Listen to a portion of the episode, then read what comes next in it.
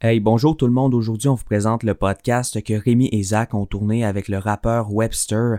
Ils ont parlé de sujets importants et ça, je tiens à le dire. Peut-être que vous allez vous dire, ah, Webster connaît pas, pas trop mon genre. Non, écoutez-le, ce podcast-là. Honnêtement, c'est votre devoir en ce moment dans la crise qu'on connaît et je ne parle pas de la crise de la COVID-19. Écoutez ça, informez-vous et écoutez. Et c'est ce que Zach et Rémi ont si bien fait pendant cet épisode, c'est écouter et c'est important et c'est important de le faire mieux et de le faire pour longtemps. Donc là-dessus, je vous laisse au podcast. Bonne écoute. Donc, euh, bonjour à tous. Vraiment content de vous avoir aujourd'hui pour un épisode un peu spécial. Zachary et moi, on reçoit aujourd'hui Webster, le conférencier, le rapper. Euh, euh, beaucoup en demandent ces temps-ci pour des raisons peut-être qui sont de trop avec ce qui s'est passé avec George Floyd et tout le bras là. Mais aujourd'hui, on va essayer d'en parler, d'avancer, d'écouter pour essayer de comprendre puis d'avancer en tant que, que, que blanc privilégié, malheureusement. Et euh, je suis vraiment content qu'on l'ait aujourd'hui. Il est avec nous. Euh, Webster, merci d'avoir accepté et d'être là. Ben, écoutez, c'est un plaisir. Merci de l'invitation. Puis félicitations pour, euh, pour ce que vous faites. Ah, ben, c'est vraiment c'est gentil. Ah, on, l'a perdu. Merde. Peut-être que tu peux nous, nous l'introduire un peu en attendant qu'il revienne. Ah oui. Un peu ce qu'il fait. Bon flash. Ben écoute, euh, les petites infos que j'ai sur Webster, ben il a commencé le rap en 1995 euh, avec des amis. Euh, il est né à Québec, à Limoilou. Et je pense qu'il faisait du rap avec des amis. Il était comme un, un regroupement de rappers. Euh, il a écrit un livre d'ailleurs que j'ai vu au Salon du Livre, À l'ombre des feuilles. C'est un manuel d'écriture de hip-hop. Moi, j'ai déjà eu des, ateliers parce qu'il donne des ateliers depuis 2009 euh, d'écriture de rap, de hip-hop euh, dans les écoles secondaires. Puis moi, j'ai fait partie de ces écoles-là à bénéficier de ce cours-là. Donc, c'est là que j'ai rencontré Webster qui a même fait un spectacle conjointement avec l'harmonie de mon école. Donc, je l'ai vu aussi performer, puis je l'ai vu aussi écrire avec nous.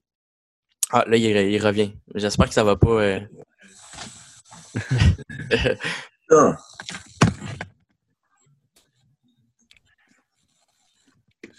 Je vais là, peut-être ça va, euh, ça va aller mieux. Penses-tu, Zach, qu'on devrait euh, recommencer ou. Euh, on... Sinon, tu juste un. Ouais, on peut recommencer. Ou un cut? bon. une minute là d'intro, fait que je pense. Ouais, non, c'est ça. Fait qu'au pire, je couperai, c'est pas plus grave que ça. Good. Bon, espérons que ça va aller mieux. ouais, pas de problème. Ben écoute, euh, je voulais savoir, j'ai vu que tu étais à la manifestation de Québec. Euh, comment ça s'est passé euh, là-bas pour toi?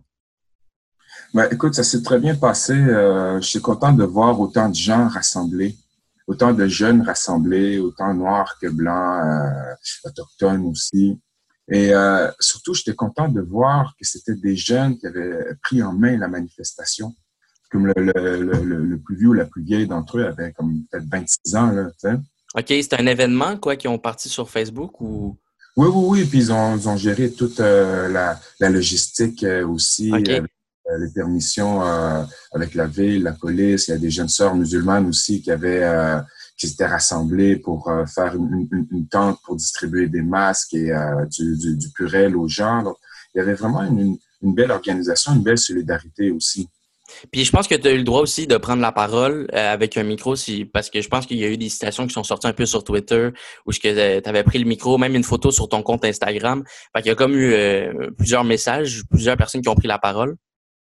Oui, tout à fait. Euh, donc, il y avait plusieurs personnes. bon, il y avait moi, il y avait Eric Martel Bawali aussi, le boxeur. OK. Il y avait frère et une sœur de Wendake euh, qui eux sont afro-autochtones, c'est-à-dire que leur père est, est guinéen et mère est, euh, est, Wendat.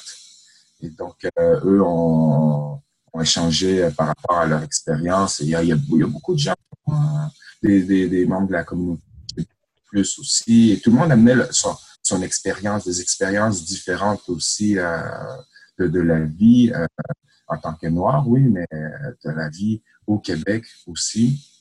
Et ce qui est important aussi de, de, de toujours se rappeler, c'est que, euh, tu sais, on dit la communauté, la communauté noire, mais ce sont des communautés. Ouais, tout le monde ne vit pas la même chose, tout le monde ne vit pas les mêmes expériences, tout le monde n'est pas situé à la même place dans la société, tu vois? Ouais. Et Euh, et donc, c'était intéressant de voir cette diversité-là sur scène. Et justement, il y a une citation qui est sortie que, que Adi Hassin a mis sur euh, Twitter. C'est, il t'a cité toi, il a écrit euh, François Legault devrait peut-être changer son nom pour Mamadou Legault et aller porter des CV pour voir quel effet ça fait. Et je trouvais ça super intéressant de la façon que tu l'avais amené. Mais dans le fond, c'est que tu déplores un peu ce que François Legault euh, a dit dans son point de presse ou ben, oui, en fait, c'était en, en, réaction. On posait la question qu'est-ce que tu penses du fait que François Legault dit qu'il n'y a pas de racisme systémique au Québec? OK. Ben, j'étais comme, ben là, s'il dit y, a ça, qu'il aille le vérifier par lui-même, qu'il change son nom pour Mamadou Legault, puis qu'il porter des CV, tu sais, parce que c'est prouvé, il y a plusieurs études qui, qui sont sorties que CV égale, si tu as un nom à consonance arabe ou africaine, ben, euh, tu, te fais, tu te fais moins rappeler, c'est tout ah, Ouais. C'est clair. Puis moi, où est-ce que j'ai travaillé, euh, je me souviens à un métro, je vais pas dire lequel, mais euh, je me souviens que ma boss, j'étais avec elle, elle recevait des CV et juste à cause, par exemple, qu'il y avait un nom qui, sonnait avec une ethnie, peu importe, euh, elle le mettait à la poubelle tout de suite. Je comprenais vraiment pas et j'aurais dû réagir, mais tu sais, vu que c'était ma boss, je savais pas comment réagir. Mais avec du recul, je, je pensais pas que ça pouvait être autant dramatique au Québec comme ça parce que moi, dans ma tête, l'ouverture était là chez tout le monde, mais dans le fond, je me rends compte avec un, peu de recul que c'est pas le cas. Puis justement, je veux qu'on en parle du racisme euh, systémique. C'est quoi pour toi ta, la définition? Parce qu'on dit souvent que la définition va changer de personne à personne pour euh, systémique. Moi, j'entends, il y a du monde qui disent qu'ils entendent par système, donc les lois, tout ça. Qu'est-ce que tu vois par systémique? C'est en fait, c'est justement un système où euh, il est plus difficile pour des personnes racisées euh, de, de, de, pouvoir, disons, gravir les, les, les, les échelons, de pouvoir euh, s'y insérer versus une personne blanche. Okay. Du, euh, du cadre de l'emploi. Euh, on peut parler du logement aussi. Tu vois, il y a des gens qui se font refuser des logements de par l'accent qu'ils ont quand ils appellent, de par la couleur qu'ils ont quand ils arrivent à la porte, de par le nom qu'ils emploient et même j'ai un exemple. Euh, vous êtes, vous êtes en Abitibi, hein, je pense? Euh, on est à, à, Jonquière, dans le fond. On ah, excuse-moi. au cégep de Jonquière, pas de problème. L'autre côté. Mais j'ai un ami, tu vois, lui qui est d'Abitibi, et son nom, c'est Israël. Tu vois? OK. Mais il, est, blanc, qui n'est pas dit de souche. Euh, OK, OK. Quand, quand il appelle pour des logements, les gens lui disent, il n'y a pas de logement. Puis sa blonde appelle, puis ils disent oui, oui, oui, vous pouvez venir visiter anytime. Elle appelle trois, trois minutes après, tu vois. Ouais, non. Donc, il vit la discrimination systémique de par son nom, tu vois. Ouais, puis il est québécois de souche. Ben, c'est ça, tu sais. Puis en passant, il y a, y a une, quelque chose que j'aime dire quand on utilise l'expression québécois de souche. Est-ce que vous avez déjà vu une souche avec une seule racine? Non. non. tu, vois ce que je veux dire? Ouais. Donc, bref, fin, de cette parenthèse-là, tu sais. Mais au, final, c'est ça, c'est que ça soit, là, que ça soit euh, par rapport au, système euh, judiciaire. Pourquoi est-ce qu'il y a une plus grande représentation des personnes euh, afrodescendantes, autochtones dans le milieu carcéral versus leur, leur pourcentage de la population? Mm-hmm. Tu vois? Euh, c'est dans au niveau de la DPJ. C'est la même chose. On retrouve une grande proportion des enfants noirs euh, versus leur pourcentage dans la population euh, qui sont euh, dans, dans, dans, le système euh, au niveau de la DPJ. Et donc, on retrouve ça dans toutes les phases de la société. C'est finalement ce, ce, privilège qui s'est construit euh, en lien avec l'histoire. Et souvent, les, les gens ne voient pas très loin quand on parle d'histoire, mais l'histoire façonne ce que nous sommes aujourd'hui. Et, donc, euh, on a les deux pieds ancrés dans l'histoire.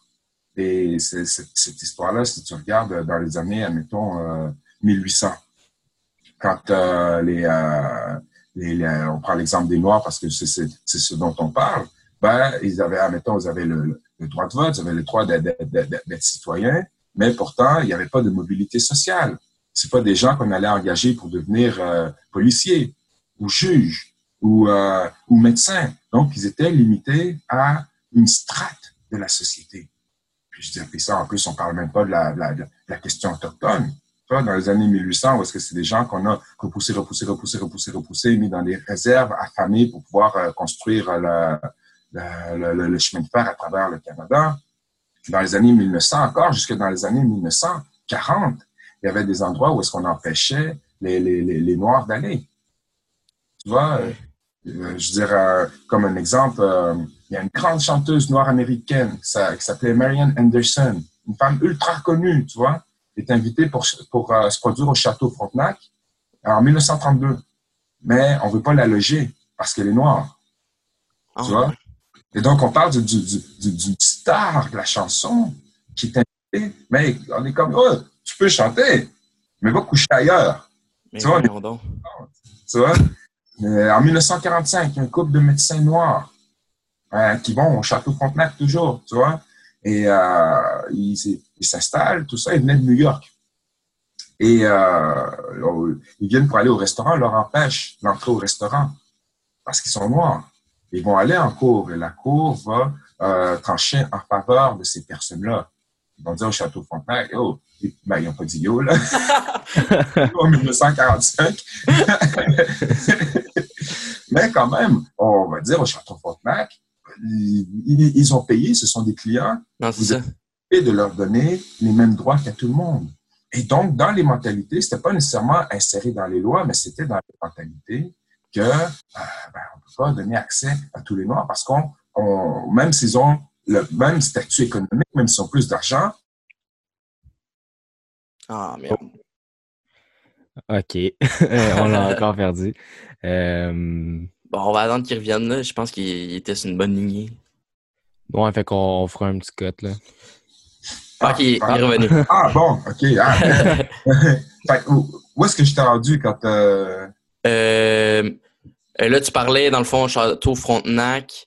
Euh, tu disais que euh, même si tu as des stars, ils arrivaient, peu importe, il fallait qu'ils soient soumis aux lois ou peu, je pense que c'était ouais, En fait, ce que je disais, c'est que même jusque dans les années 40, on percevait une hiérarchie. Oui, puis souvent, quand on monte, c'est toujours, tu disais dans un autre podcast, que plus on monte dans la hiérarchie, plus il y a des, blancs, puis il y a moins de, d'ethnies, de, de, personnes différentes de couleur ou peu importe. Oui, encore aujourd'hui, tu vois? Et donc, ça, justement, ça vient du passé aussi. Ou est-ce que dans une vieille mentalité d'avant? Et ce qu'il faut comprendre, c'est que le racisme, qu'il soit systémique ou individuel, n'est pas toujours conscient. Tu vois? C'est des fois, ce sont des billets inconscients où est-ce qu'on le fait, mais on s'en rend pas compte qu'on le fait. Puis euh, parfois, c'est peut-être même pas l'intention, mais on le fait par habitude, tu vois? Puis c'est ça, l'histoire, ce, sont des habitudes. Mais justement, parlons-en parce que souvent on fait la, la, comparaison entre les États-Unis et le Québec et le Canada. Mais justement, je trouve qu'ici au Québec, c'est peut-être un racisme qui est plus subtil. C'est souvent qui va passer, qui, qui, qui est moins euh, qu'on voit moins ressortir comme aux États-Unis. Puis justement, tu parlais que des fois, c'est comme des réflexes des, des, des, qui font partie des, mm-hmm. années de, de, notre ADN, de notre façon d'être. Puis euh, je voulais qu'on en parle. Est-ce que tu penses que ça fait partie peut-être du mandat de l'éducation d'enlever cette ignorance-là chez les Québécois ou chez les Canadiens, les Américains, pour pouvoir prévenir le genre de racisme euh, subtil? Oui, je pense que l'éducation est primordiale afin de faire changer les mentalités et commencer jeune. C'est-à-dire que, ah bon, moi, ma grande passion, c'est l'histoire. Et donc, je pense qu'on doit revoir l'histoire pour que les gens comprennent, un, une présence euh, afrodescendante et africaine ici au Québec et au Canada depuis l'époque de Champlain, ça c'est une chose, mais dans un cadre plus global aussi, la place de l'Afrique dans l'histoire. Parce que une des, euh, des particularités du colonialisme, et de comment l'histoire a été écrite, c'est que l'Afrique a été complètement extirpée. Tu vois, même quand on pense à l'Égypte, on pense à l'Égypte, on la pense blanche, on pense à la Méditerranée, on pense à la Grèce, etc. Mais on oublie que l'Égypte, c'est l'Afrique. L'Égypte est une contribution de l'Afrique à l'humanité. Mais on, c'est comme si on va faire un petit découpage, puis la Méditerranée, oh, l'Égypte, puis on vient tu vois, donc on voit jamais comme si l'Égypte c'est une contribution africaine à l'humanité, mais pourtant l'Égypte va venir avant la Grèce, va venir avant Rome, avant tout ça, tu vois, donc c'est l'Afrique même. Mais comment l'histoire a été construite, les gens étaient tellement fascinés par l'Égypte que ça ne pouvait être que des Blancs, tu vois? c'est comme euh, des explorateurs euh, dans les années 1800. Je pense que c'est des Allemands qui descendent vers ce qui allait devenir le Zimbabwe. Il y a, il y a une, une, méga structure là-bas. Tu vois, c'est comme un assemblage de, de briques, une méga tour. Ils appellent ça le Grand Zimbabwe. Et quand ces explorateurs-là arrivent, ils disent, ça ne peut être que des Blancs qui ont construit ça. Ça peut pas être des Africains qui ont construit ça. Donc, ils sont mis à élaborer des théories d'une d'une civilisation blanche perdue euh, dans le cœur de l'Afrique, qui s'est mis à construire des, des, choses comme ça, au lieu de penser que tout simplement ça peut être des Africains. Ouais. Et donc, c'est cette manière de penser-là qui a façonné notre monde aujourd'hui. Et donc, on doit revenir vers une éducation universelle et recentrer le monde sur le monde et ne pas seulement penser en termes de l'Europe. On pense en philosophie, on pense à Socrate, on pense euh, jusqu'au siècle des, des, des, Lumières, les Montesquieu, les ci, les ça, comme si c'était la philosophie, elle est occidentale. Mais qu'on et quand dès qu'on pense à Confucius, Lao Tzu, euh, quand on pense aux, aux, aux sagesses autochtones ou africaines, ça devient du folklore c'est pas des choses qui sont insérées dans les départements d'université ou au cégep. Les cours de philo au cégep, ils sont eurocentrés. Tu vois, ouais. Comme si la validation de la connaissance ne fait que passer par l'Europe, de par la domination politique et économique que l'Europe a eue à partir des années 1800 sur le reste du monde. Tu vois? Ouais. Il faut ramener ce que l'Europe a contribué au monde. Je dis, oui, mais dans un cadre d'une région du monde et que d'autres régions ont aussi d'autres choses à apporter en termes de connaissances, en termes de savoir, en termes d'expérience et que ça soit pas subordonné à ce que l'Europe peut faire ou penser. Mais, euh, ce, excuse-moi. Euh, selon toi, là, euh, pourquoi que à l'école on n'apprend pas notre propre histoire du, l'histoire avec euh, les, Noirs, les, les Autochtones, pourquoi on va pas en profondeur puis regarder dans notre cours c'est quoi qu'on a fait au lieu d'aller voir, mettons, les États-Unis pendant leur histoire, c'est quoi qu'ils ont fait euh, du côté du racisme? Pourquoi on n'apprend pas sur nous-mêmes? Est-ce que c'est une faille, selon toi, dans ouais, l'éducation des Québécois? Oui, on, on, apprend sur la guerre de sécession, tout ça, le racisme aux États-Unis, mais il y en a eu au Canada, puis on n'en parle pas. Moi, j'avais, j'étais pas au courant de ça. C'est même toi qui me fais mais relater ça.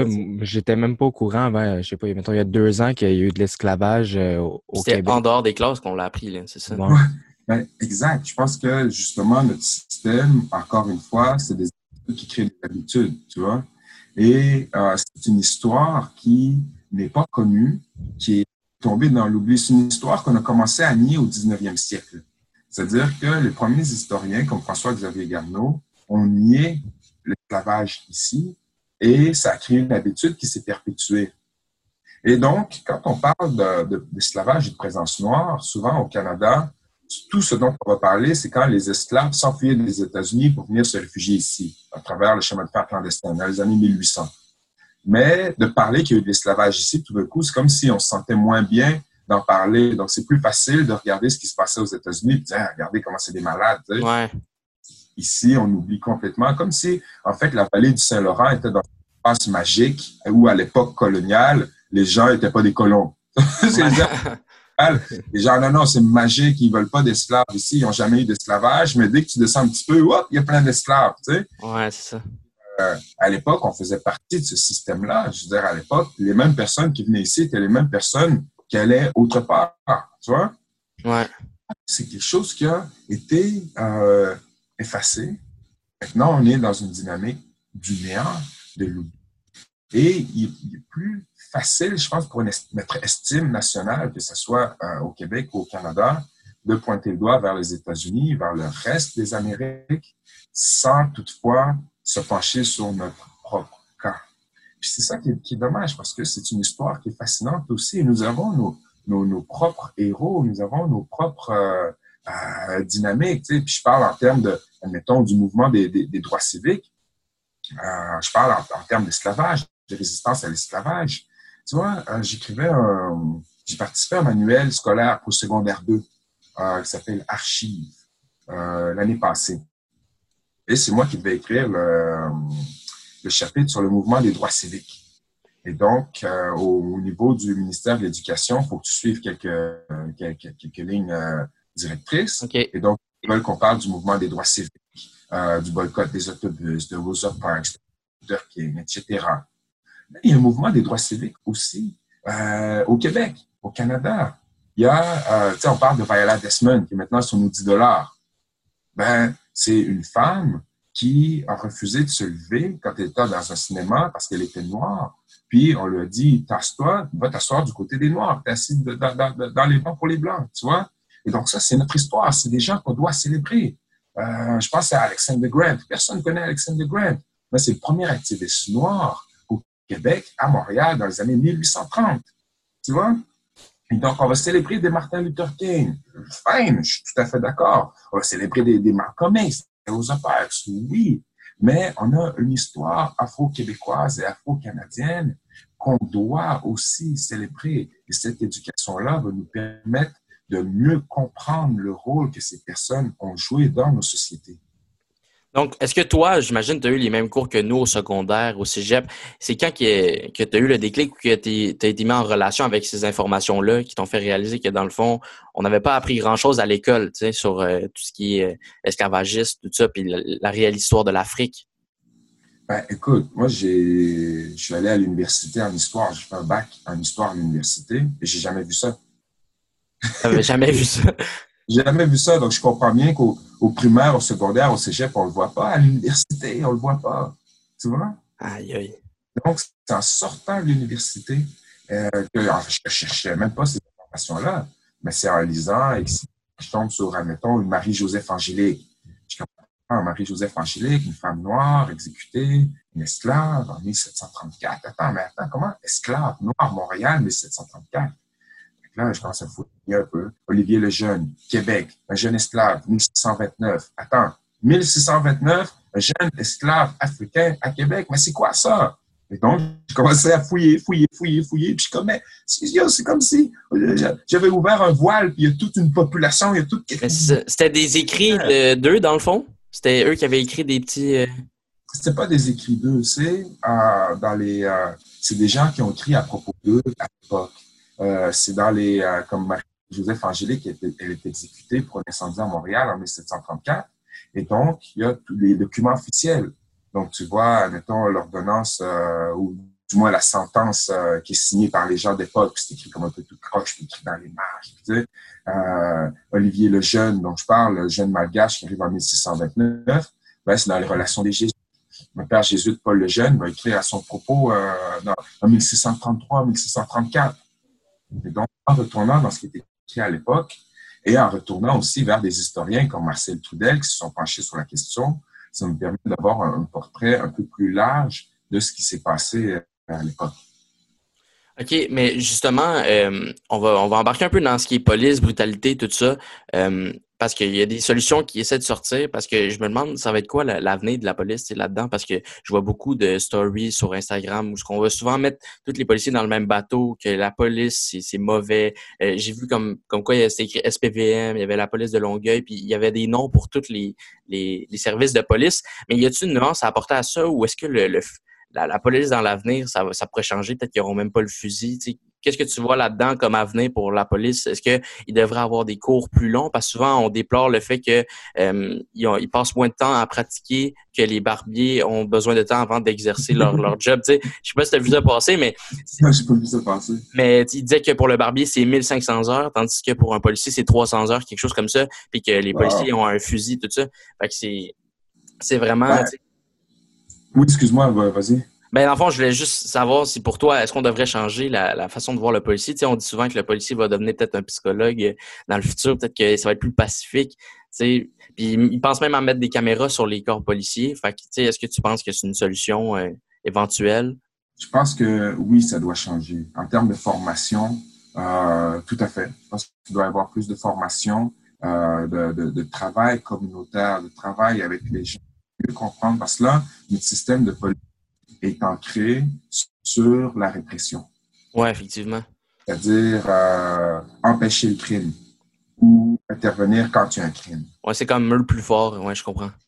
C'est ça, mais il y a une dimension sociale, une dimension psychologique, une dimension communautaire à tout ça qui peut éviter la répression et la judiciarisation. Tu sais, je veux dire, admettons, une personne est à quel point ça, ça va l'aider que tu fais juste donner l'étiquette. Mm. on lui donne l'étiquette pour itinérant. Bon, je sais pas la loi, mais on fait juste donner des étiquettes. Après 10 étiquettes, euh, on l'envoie en prison euh, parce qu'elle peut pas les payer euh, pendant un mois. Puis là, ben, judiciarisé, un dossier criminel. Euh, quelles sont ses chances de, de se sortir de, de, tout ça? Donc, on fait juste enfoncer dans ce cycle-là, tu sais. Ouais. Donc, il y a un travail à faire en termes formation et en termes de manière d'agir. Et ça, ben, c'est notre, notre, société aussi, tu sais. Je, regarde juste aux États-Unis, le système de police qui est un peu similaire à, à, à, dans les Amériques et dans le monde. C'est apparu à peu près dans les années, euh, le système de police dans les années 18, entre 1830 et 1880 que ça s'est formé, mais qui était pour euh, protéger l'ordre euh, d'une certaine classe établie, qui était une, une classe blanche de l'élite. Ouais. Tu vois? Et donc, pour intervenir tout ce qui euh, dérangeait cette classe-là et la notion que cette classe faisait de l'ordre, c'est-à-dire la prostitution, euh, l'ivrognerie, euh, les, les gens qui traînent, et bien sûr les esclaves ou les noirs libres qu'on n'aime pas voir dans, dans, les, dans, dans, les parages, tu vois? Ouais. Et donc, notre, système de police est un peu cette image-là où est-ce que on veut conserver un ordre établi, mais selon des paramètres précis d'une strate de notre société. Tu vois? Et là, je parle même pas de la, vision euh, en lien avec la, couleur de peau, même si ça joue un rôle, il y a une manière de voir d'une certaine élite et la police euh, protège ces, ces dix privilèges-là, de cette élite-là, de certaines manières. Donc, je pense qu'il faut revoir le système policier, revoir le recrutement et pas voir à vouloir juste recruter des, des, des robots, tu vois, des Ouais. gens qui appliquent la loi sans discernement. Parce que c'est ça le problème aussi. Parce que il y a souvent du cas par cas. Tu vois, euh, des jeunes sont là en train de chiller au parc, et admettons, ils fument un joint, ils boivent une bière. Mais si la police vient pour, pour tomber sur la tête, quand ils sont relax, tu vois, puis qu'ils ont juste chillé sans déranger personne, à quel point est-ce qu'ils ont besoin d'intervenir pour faire respecter la loi? Avec un rapport de force, ouais, je comprends. Tu vois ce que je veux dire? Donc, Ouais. si ils sont en train de, de, de foutre la merde puis agresser les parents qui passent, oui, je suis tout à fait d'accord, tu vois. Mais s'ils sont là juste en train de discuter, tu sais, puis de, de vouloir chiller, donc il y a du discernement à avoir. Et donc, oui, je pense qu'il faut revoir tout ça. Puis il y a, y a, y a un élément qui t'a posé une question que j'ai- complètement oublié. Vas-y. Mais euh, dans le fond, tu sais, je, me rends compte. excuse-moi. je- Ah, vas-y, vas-y. Je de m'en rappeler. Parce que tu disais les mettre euh, toutes dans le même panier. Ouais, Et donc, euh, oui, comme on dit souvent, c'est pas tous les policiers qui sont des pommes. C'est pas tous les policiers qui agissent négativement. Si les autres policiers autour sont pas capables d'intervenir pour l'en empêcher, s'ils sont pas capables d'intervenir pour le dénoncer, le problème est là aussi parce que ça devient une complicité. Ouais, c'est ça. Puis c'est ça qu'on parlait aussi de la difficulté de la police, c'est de d'arriver à contredire ton coéquipier parce qu'on dirait que c'est mal vu dans le domaine de la police. J'avais lu ça comme quoi, euh, justement, avec euh, l'expérience, ben, avec la vidéo de George Floyd, on voit le- un, un- un Asiatique qui est là, puis là, on se dit, OK, mais il y a de la diversité, tout ça, puis il a rien dit, puis on a compris par la suite que, justement, c'est mal vu de, de contredire la personne pendant qu'il est en train de faire une manipulation avec quelqu'un, tu sais. Fait que Oui. je pense qu'il faut changer ça aussi, là. Oui, puis je pense que c'est dans, entrer dans nos sociétés aussi, au niveau de la police, au niveau de la politique, où tu as le droit de te dire, de dire que tu t'es trompé. Tu vois, la police, elle, elle, elle agit toujours comme si elle avait toujours raison. Mm. Tu vois? Mais c'est pas le cas. La police se trompe des fois. Il faut être capable de le dire aussi. Il faut être capable de, parce que là, c'est comme si on va protéger tout le monde à tout prix. C'est l'esprit de gang. Tu vois, on, ça, on, on dit l'esprit de gang, mais on appelle ça l'esprit de corps. Tu comprends ce que je veux dire? Ça Ouais. veut dire que tout le monde est là 100% pour quoi qu'arrive, puis euh, on va te baquer, puis euh, à un moment donné, ces gens, ils, ils sont redevables envers la société. Ils ne sont pas redevables envers leur corps policier, mais le fait que c'est un travail qui est dangereux, un travail qui est difficile, eh bien, ils n'ont pas le choix de se tenir parce que dans une situation XY, est-ce que ça part en couille, il faut que tu puisses avoir confiance à, ton partenaire, tu vois. Donc, ce sont des gens qui vont créer un lien fort entre eux qu'envers les gens qui doivent servir. Et donc, ça devient un jeu de position nous contre eux. Tu vois ce que je veux dire? Donc, le, corps, est-ce qu'on se tient ensemble versus euh, les, les autres. Et donc, tu vois les autres un peu comme l'ennemi, entre guillemets. C'est pas tout le monde qui voit ça, mais c'est un esprit qui, qui se développe au final.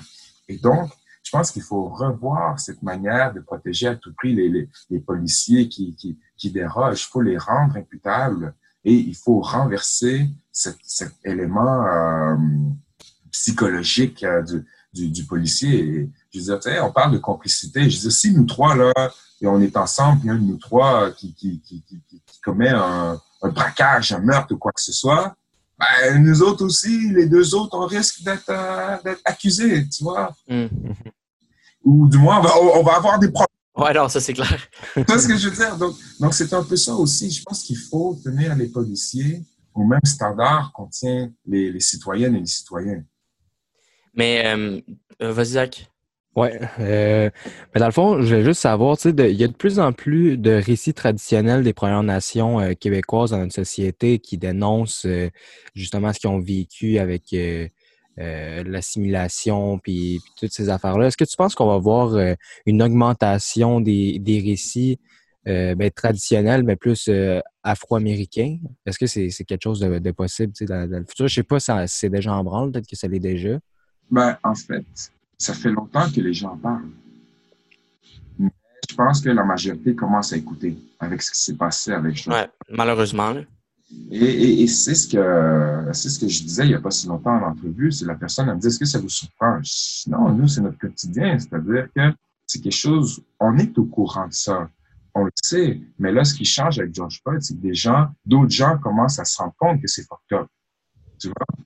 Et donc, ce sont des choses qui sont racontés depuis avant même ma naissance. Et, euh, et, donc, j'espère juste que justement, ça prenne plus de place en société, que les gens y portent plus attention et qu'ils se sentent concernés aussi. Je pense que c'est ça la différence aujourd'hui, c'est que tout d'un coup, les gens, les blancs de la majorité, se sentent plus concernés par ça.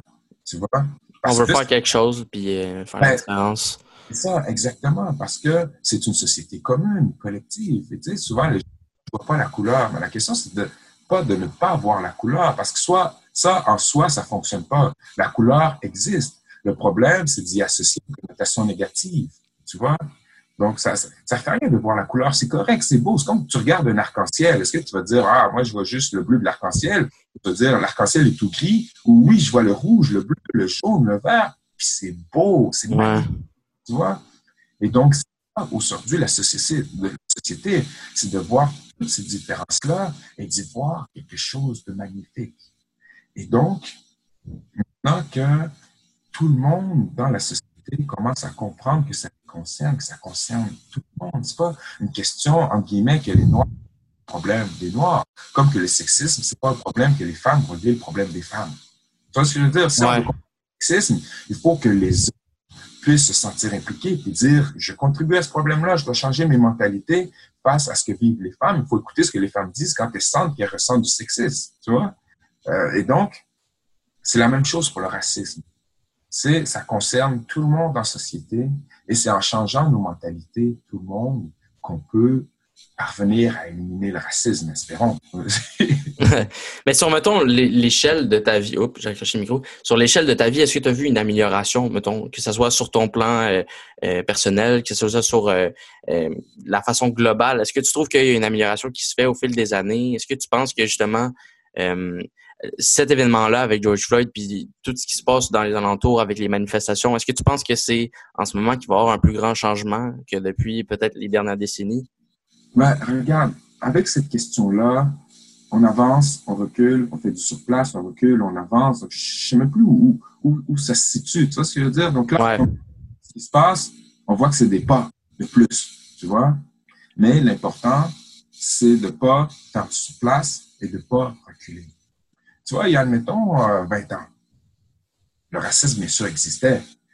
Mais on le, c'était quelque chose qui était honteux sur la place publique. Tu vois?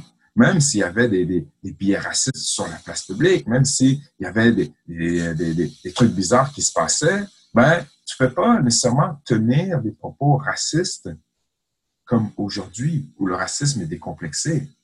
Quand des chroniqueuses, des chroniqueurs euh, disent des trucs énormes sur, euh, l'islam, euh, sur, les Noirs ou XY, c'est quelque chose qu'on voyait pas il y a 20 ans. C'est des choses qui auraient été honteuses il y a 20 ans. Aujourd'hui, sous le couvert de la liberté d'expression, on, on, on, dit n'importe quoi, tu vois. Donc, pour moi, ça, c'est un recul.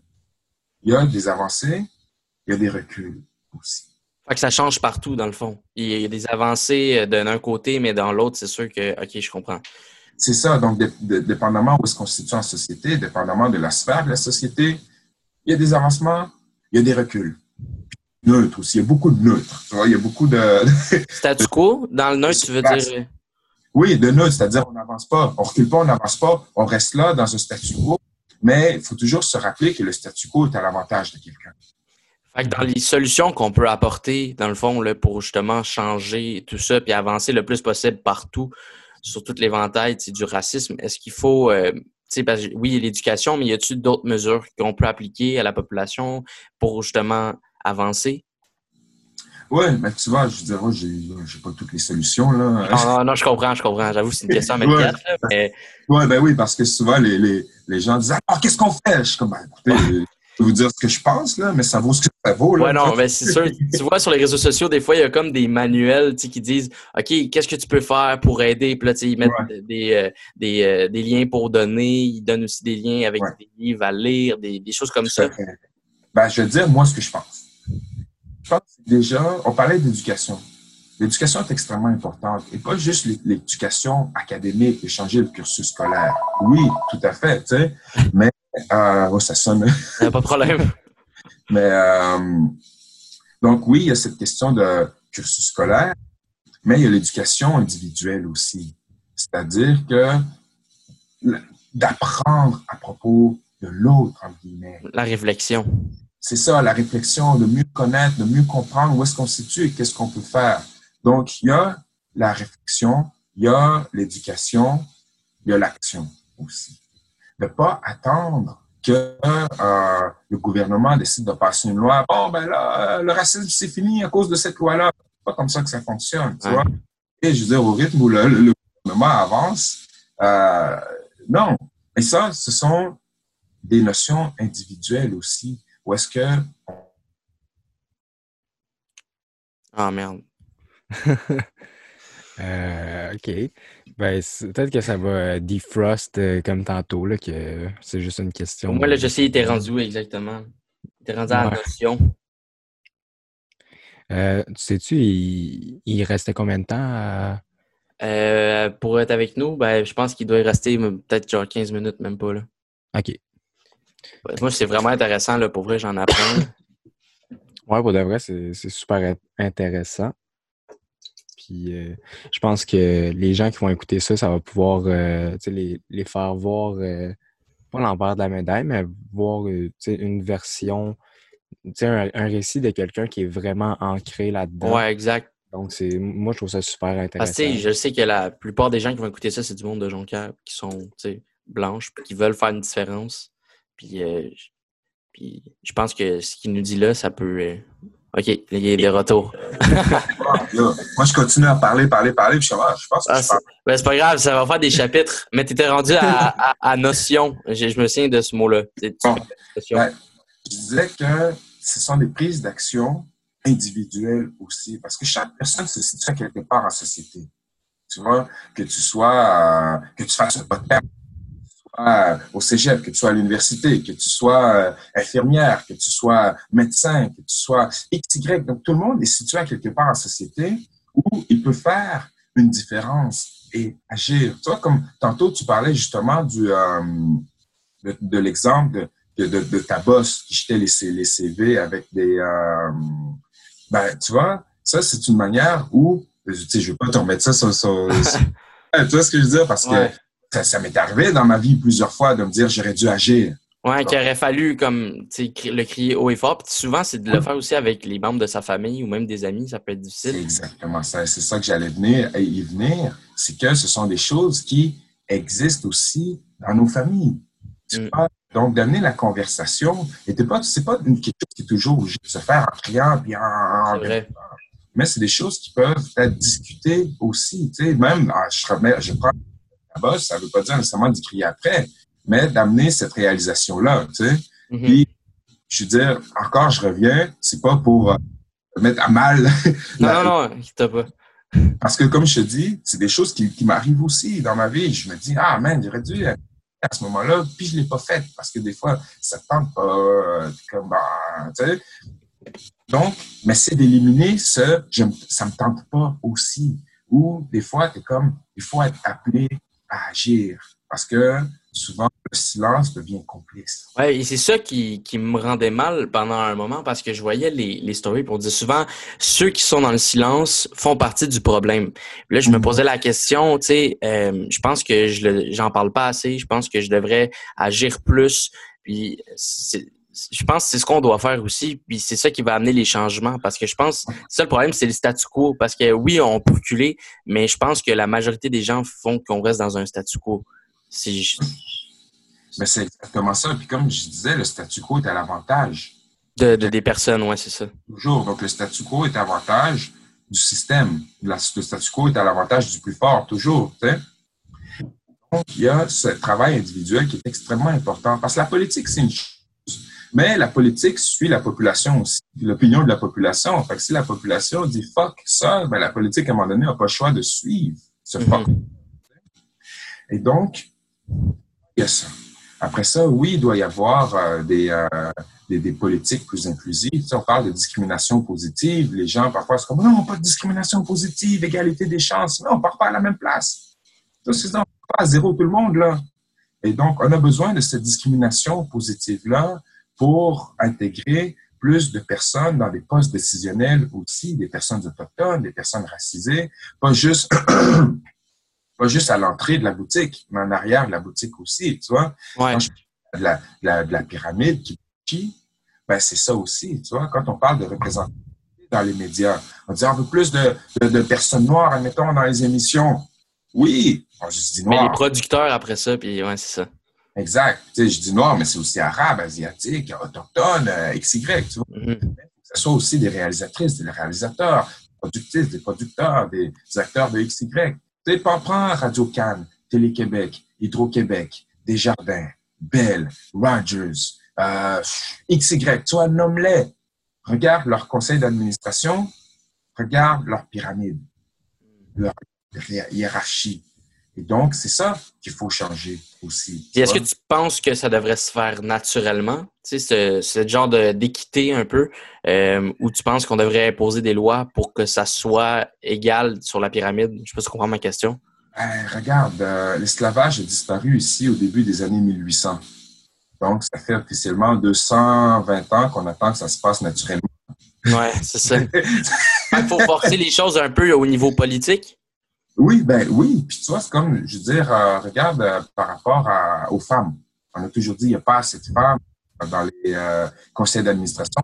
Oui, dans les chambres, oui. Donc, on dit, là, on n'a pas le choix, il faut avoir une parité, et donc, on va sur cette parité-là. Donc, on pourrait faire la même chose. Ben oui, dans les années 60, les conseils d'administration ici, c'était tous des anglophones. À un moment donné, on a commencé à faire de la pression pour qu'il y ait des francophones aussi. On dit, ça bon sens, il faut des francophones. Et donc, on a mis des pressions pour qu'il y ait plus de francophones sur les conseils d'administration. C'est la même chose encore. C'est-à-dire qu'il faut mettre des pressions. Si les gens ne vont pas changer par eux-mêmes, on va vous aider à changer. C'est ce que je veux dire. Ouais. Hmm. Ben écoute, euh, vas-y, euh, Zach.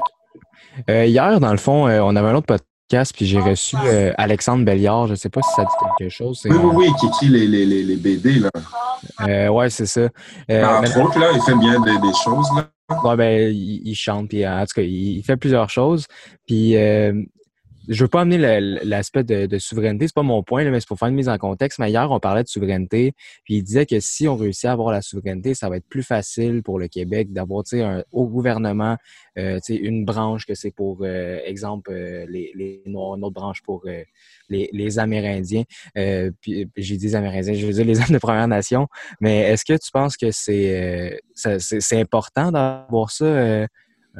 une place dans le gouvernement pour vous, ça va ça va avoir quel impact, selon toi, euh, dans la société? Écoute, moi, en termes de souveraineté, euh, je veux dire, pour l'instant, euh, le, le, fédéral reconnaît plus les questions de racisme systémique, des, des, des questions autochtones que le provincial. Mm-hmm. Donc, c'est pas encourageant pour personne. ouais. Là, tu sais, puis moi, je suis pas souverainiste, je suis pas fédéraliste. C'est quelque chose qui, qui m'importe peu, tu vois. De ce que je vois, de ce que fait le fédéral versus ce que fait le provincial, puis euh, il y a c'est très clair, tu vois. Mhm. Euh, je pense que la, la, la, question autochtone, la question afro-québécoise, euh, ne fait pas n'est pas sur le radar euh, dans, dans, cette question de souveraineté. Et pourtant, tu remontes dans les années 70, Pierre Vallière, qui écrit Nègre blanc d'Amérique, il, il, écrit si on veut faire la souveraineté, on ne peut pas passer à côté d'une diversité dite ethnique et d'une diversité religieuse aussi. Ça ne peut pas être juste un projet euh, franco-catholique. Mm-hmm. Ça ne peut être qu'un projet qui inclut tout le monde, sinon ça se fera jamais. Et je pense que c'est l'erreur à travers les dernières décennies où ce débat-là a été recentré vers une, une ethnicité de l'indépendance. Tu vois ce que je veux dire? Même là, les gens vont dire, ouais, le président du PQ est noir en ce moment, là. Mais, ah, ben, c'est ça. Euh, alors, s'en aller là, ma question, parce que, tu sais, on parle souvent qu'on dirait que au fédéral, on le ressent plus que qu'ils sont conscients du, racisme systémique au Québec, mais ça a un lien, tu sais, aussi très direct avec la personne qui est au pouvoir, tu sais. Quand, ça va changer, puis que la personne au pouvoir au Québec, euh, si ça change, puis c'est plus François Legault, euh, est plus consciente du racisme systémique, peut-être que là, la souveraineté est plus intéressante? Peut-être, peut-être. Pour l'instant, je pense que nos options euh, politiques sont très minces à ce mhm. niveau Ouais. On n'attend rien de la CAQ, on a du PQ qui est la charte. Euh, la charte. Chartres, c'est une cathédrale, donc la charte. Euh, écoute, les libéraux euh, lui mettent la, la, la, la, commission sur le racisme systémique, puis ils n'ont pas eu, en guillemets, les couilles de le porter. Non, effectivement. Euh, QS, je pense que c'est eux qui, qui, sont le plus proches, mais encore, je pense que QS a ses propres enjeux aussi. Euh, QS, au moins, je pense qu'il faut une, euh, une, introspection. Ils ont encore du travail à faire. Il y a du travail à faire sur cette dimension-là. Euh, mais de tous les partis, je pense que c'est le, le plus proche. Et donc, euh, écoute, je, suis d'accord que ça suit la personne et le parti en place, mais je le vois pas de sitôt en termes d'indépendance. Euh, mais c'est une question que, justement, comme je disais, ça me revient sur cette question de euh, il faut pas attendre après le gouvernement pour changer nos mentalités. Il faut pas attendre après le gouvernement pour prendre action. Il faut pas attendre après une loi coercitive pour engager des gens, euh, des, des, personnes racisées ou autochtones. Il faut changer nos mentalités pour pouvoir le faire. Je pense que la clé est là. Ben écoute, euh, je pense qu'on pourrait terminer là-dessus. Je sais que tu es bien serré dans le temps, mais je te remercie vraiment beaucoup, Webster, d'avoir été avec nous aujourd'hui. Puis euh, pour vrai, euh, j'espère qu'on a appris euh, quelque chose. Moi, en tout cas, je me sens grandi depuis le, une heure qu'on a passé ensemble. Merci encore. merci. Ben, merci, merci à vous. super intéressant. Ben, écoute, merci. Merci à vous d'avoir pris le temps. Puis merci à vous de vous pencher sur cette question-là. Quand je dis de prendre action, ben, c'est ça aussi. Vous avez une plateforme et vous pouvez, vous avez le choix d'utiliser votre plateforme comme vous le voulez, tu vois. Et ça, c'est une force en vous euh, d'avoir pris le temps de faire ce tour-là. Donc, euh, merci beaucoup et euh, je vous souhaite longue vie. Puis ça me fera plaisir de, de reprendre cette discussion-là ou toute autre discussion avec vous quand vous voudrez. Parfait. C'est un rendez-vous qui est mis à mon agenda. Excellent. Ben, merci beaucoup, Webster. Prenez soin de vous. Merci bien, toi aussi. À la prochaine. Peace.